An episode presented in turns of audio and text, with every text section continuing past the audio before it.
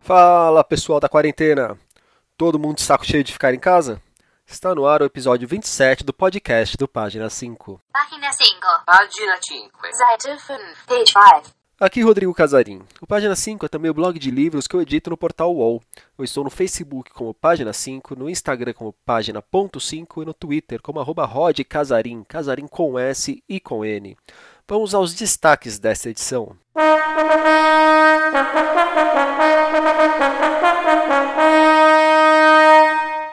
A volta de João Antônio. Campanha Tatuí em Casa reúne pequenas editoras. O audiolivro de O Meu Pé de Laranja Lima. Inscrições abertas para os prêmios literários Cidade de Manaus. Tiago Tissot, Tice Tice Dangarembiga e Eduard Albi nos lançamentos.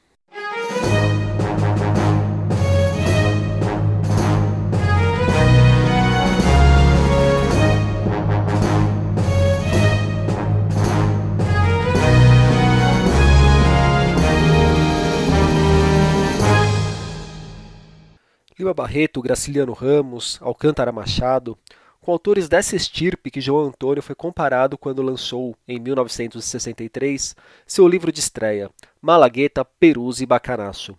A obra é composta por nove contos protagonizados por boxeadores, ferroviários, prostitutas, engraxates, camelôs, malandros, bêbados, desocupados, gente que encontramos com facilidade pelas ruas de uma cidade como São Paulo. A capital paulista, sua linguagem, seus bairros suburbanos, as quebradas cortadas por linhas de trem, a vida à margem da lei, a sinuca.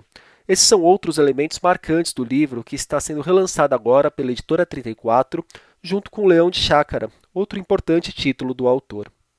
Chico Sá, escritor, jornalista, admirador de João Antônio, responsável pelo texto de apresentação dessa nova edição de Malagueta, Perus e Bacanaço, deu a palavra aqui para o podcast. Primeiro ele falou quais pontos mais admira na literatura de João Antônio. Rapaz, o que eu mais curto na obra do João Antônio, esse cracaço de bola, tanto de bola-bola como de bola de sinuca, é esse universo, esse universo urbano de, de, de, de da, da, Lapa é, paulistana e, da, e do mundo carioca, é, e principalmente a forma como ele consegue. É, reproduzir, é colocar em literatura a prosódia da malandragem, da rua, dos bares, do, dos viventes da, da, das sinucas, etc. Acho que é isso é o que mostra que ele é assim é, mestre é, na arte de escrever livros no, no, no, no país. O Chico também comentou como o autor, que morreu em 1996, dialoga ou pode dialogar com os nossos dias. Além de ser um dos contistas mais importantes né, é, é, do país e ter dado conta dessa cartografia da malandragem, como dizia o, o, o Antônio Cândido, o, o João Antônio também é muito importante para o jornalismo brasileiro. Ele é assim um, um, um inventor do chamado conto-reportagem e aí no conto-reportagem acho que está é, uma grande fonte, principalmente para os jovens repórteres aí que querem contar mais essa a, a vida com esse cheiro de rua, de boteco, etc. Eu acho que está em João Antônio é, o mapa, a grande Bíblia. Aconselho deveras. É isso aí. Já Leão de Chácara, lançado em 1975, traz a experiência de João Antônio vivendo no Rio de Janeiro. Seu estilo se mantém como um soco, para usar uma definição do crítico Léo Gilson Ribeiro, e um soco ainda mais violento e desencantado. O livro é composto por quatro contos. Vejam só o que o jornalista Álvaro Costa e Silva, o Marechal, escreve sobre a linguagem dessas histórias. O autor, um ourives perfeccionista na hora de lapidar a narrativa, espichou o ouvido para a fala das ruas, com seu S chiado e, como de hábito, anotando em papéis de maço de cigarros as gírias, as expressões, os ditados, os pregões, os apelidos, os xingamentos, as canções, a dicção da cidade. Não se trata, contudo, de transpor a pura realidade oral, que não fica nem soa bem quando descrita, e sim de um jogo literário com a oralidade. A linguagem em João Antônio resulta estilizada, indireta, rítmica, nada beletrista, mesmo incorporando arcaísmos, estruturas frasais em desuso, palavras raras e sonoras. Diversas pequenas editoras estão promovendo algumas ações por meio da loja virtual da banca Tatuí. A ideia é apostar no canal online para incentivar a leitura e movimentar as vendas durante essa época de pandemia e quarentena, que está impactando fortemente no, no, nos números do mercado editorial. Numa campanha que se chama Tatuí em Casa, editoras como a Dublinense, Bebel, Books, Dévora, Zebrada e a Lote 42, que é dona da banca, estão oferecendo seus livros com descontos que chegam a 60%. Há quem aposte em ações com outros formatos. A Polvilha Edições, por exemplo, oferece uma bandeira com a inscrição Book Lover àqueles que realizam compras acima de 120 reais. Todas as compras feitas pelo site da Banca Tatuí serão enviadas com um cartaz ilustrado pela artista Fernanda Bornacin e impresso em serigrafia no ateliê Caderno Listrado. E aqui eu aproveito para mandar um grande abraço e me solidarizar com o João Varela e a Cecília Arbolave, amigos e editores da Lote 42 e também donos da Banca Tatuí. É, ela fica na Santa Cecília e nessa quarta-feira teve sua porta arrombada por ladrões. Como o espaço tinha sido esvaziado por conta da quarentena, os bandidos não acharam nada lá, mas fica o susto e a tristeza, além do prejuízo com a porta nova, né? João, Cecília, força aí para vocês. Na semana passada, no Dia Internacional do Livro Infantil, escrevi um texto falando sobre algumas das minhas leituras da vida e de como meu pé de laranja lima, do José Mauro de Vasconcelos, tinha marcado a minha infância. Depois disso, descobri que há pouco lançaram uma versão em audiolivro do romance que nos apresenta Zezé, um garoto que tem um pé de laranja lima como melhor amigo. Ouça um trecho da obra narrada pelo ator Rafael Cortez. O meu pé de laranja lima, de José Mauro de Vasconcelos.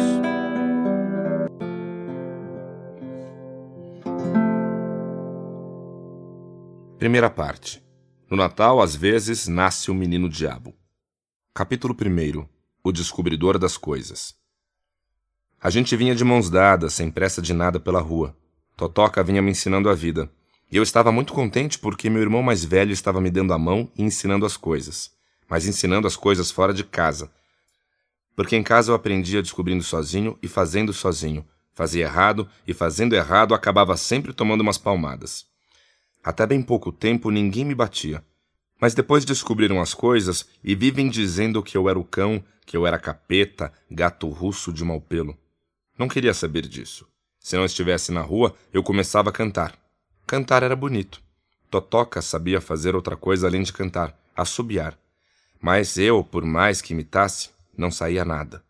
Ele me animou dizendo que era assim mesmo, que eu ainda não tinha boca de soprador. Mas como eu não podia cantar por fora, fui cantando por dentro. O audiolivro de Meu Pé de Laranja Lima está disponível em plataformas como Storytel e Outbooks. Estão abertas as inscrições para os Prêmios Literários Cidade de Manaus. O nome é assim mesmo, no plural. O galardão contempla 14 categorias. Dentre elas estão romance, contos, poesia, literatura infantil, jornalismo literário, teatro infantil e adulto e alguns tipos de ensaio. As inscrições devem ser feitas até o dia 1 de maio. Mais informações no link no post do programa. Esfregava as mãos e sentia a pele como se estivesse solta, folgada demais para seus ossos. Parou de repente. Não gostava de pensar que o tempo tinha passado mais rápido do que suas memórias. Uma mulher o encarava. Não era jovem, mas bonita, com seu cabelo cacheado e o lábio demarcado pelo batom vermelho. Instintivamente, olhou para o seu dedo. A aliança não estava mais lá. Outra coisa que tinha perdido pelo caminho. Esse é o começo do conto Sábado à Noite, do escritor Tiago Tissot. Ele acaba de publicar a coletânea Esqueletos que Dançam, na qual reúne textos escritos ao longo da última década e lançados em antologias, jornais e revistas literárias. Só há uma exceção, como Tiago conta pra gente. Bom, o Esqueletos que Dançam é um livro que é, reúne uma série de contos que eu escrevi ao longo dos últimos anos. Eles são contos que apareceram em revistas literárias, em periódicos e antologias. O único conto que é inédito é o último, que se chama União da Vitória, que é uma brincadeira que eu faço com uma, uma cidade que o meu avô morou muito tempo, aqui no interior do estado. E foi escrito exclusivamente para essa, essa publicação, né? Ah, os contos falam muito de situações do dia a dia, assim. A, a minha ideia com a, as histórias foi sempre de pegar coisas que para a gente parecem coisas muito simples e muito é, comuns e ver o que o, o que de interessante a gente poderia tirar dessa, dessas, dessas situações, né? Por exemplo, um dos personagens que aparece é um, um cara que imagina palavras cruzadas, né? que era uma coisa que eu sempre fiz e sempre gostei, e um dia eu parei e pensei, puxa, mas como é que o cara cria isso aqui? Da onde ele vem? Como é que é a, as referências? Qual é o método de trabalho de alguém que trabalha criando palavras cruzadas? Então a, as histórias estão repletas de situações assim que a gente pa, passa desapercebido para a gente durante o dia a dia, mas que podem ser muito interessantes exploradas de alguma forma, né? E é, é, o meu livro mais ousado porque é o primeiro livro que eu publico fora da fantasia. Uh, todos os meus outros livros são literatura fantástica, todos ambientados no mesmo universo, enfim. Então, essa é a minha primeira incursão fora da fantasia. Sobre a obra de fantasia do Tiago, li há muito tempo, mas lembro de ter gostado bem do Três Viajantes. Esqueletos que Dançam é um livro papum, seis contos, 606 páginas. Ele sai pela Arte e Letra. A editora Capulana acaba de lançar Condições Nervosas, obra de estreia de Tice Dangarenga, eu juro que eu vou tentar acertar esse sobrenome em outro momento, tá bom? Mas como eu não vou mais falá-lo no programa, só peço desculpas a vocês. Publicado originalmente em 1988, Condições Nervosas é tido como o primeiro livro escrito em inglês por uma mulher negra do Zimbábue. O romance apresenta a história de Tambu, adolescente que vive com os pais e irmãos em uma aldeia perto de Untali, a maior cidade da Rodésia, hoje Zimbábue. A história se passa nos anos 60, quando o território ainda era dominado pelos britânicos. Por meio da trajetória da garota, Tici constrói uma narrativa que aborda elementos como o machismo, a opressão familiar e social, o racismo e o papel da educação em um país que começa a se descolonizar. Condições Nervosas já venceu prêmios importantes e é tido como um dos romances fundamentais para entender a África do século XX. A tradução da edição brasileira é assinada por Carolina Kuhn. A Grua acabou de colocar no mercado duas peças do dramaturgo estadunidense Edward Albe, Quem Tem Medo de Virginia Woolf e Três Mulheres Altas. A origem de Quem Tem Medo de Virginia Woolf é curiosa. Edward a escreveu inspirado pela pergunta que dá nome à peça, após trombar com a frase escrita no espelho de um bar. Quem tem medo de Virginia Woolf quer dizer quem tem medo do lobo mau, quem tem medo de viver a vida sem falsas ilusões, e me pareceu uma piada bastante típica entre os universitários, uma piada intelectual, disse ele em entrevista à revista Paris Review em 1966. Vale lembrar que lobo em inglês é wolf, quase igual ao nome da famosa escritora. A peça em si, encenada pela primeira vez em 1962, é apresentada como um expurgo capaz de iluminar os caminhos das paixões e decepções que fazem parte de um relacionamento. Já Três Mulheres Altas é um drama dividido em dois atos, que fala sobre a passagem do tempo, a maturidade e as transformações do ser humano. Esta foi encenada pela primeira vez em 1991. Quem cuidou da tradução dos dois volumes foi Bruno Gambarotto.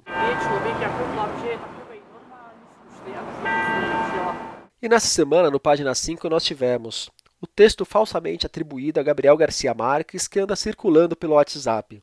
Sim, aquele do capitão conversando com um garotinho chateado por conta da quarentena. Você deve ter recebido no seu celular.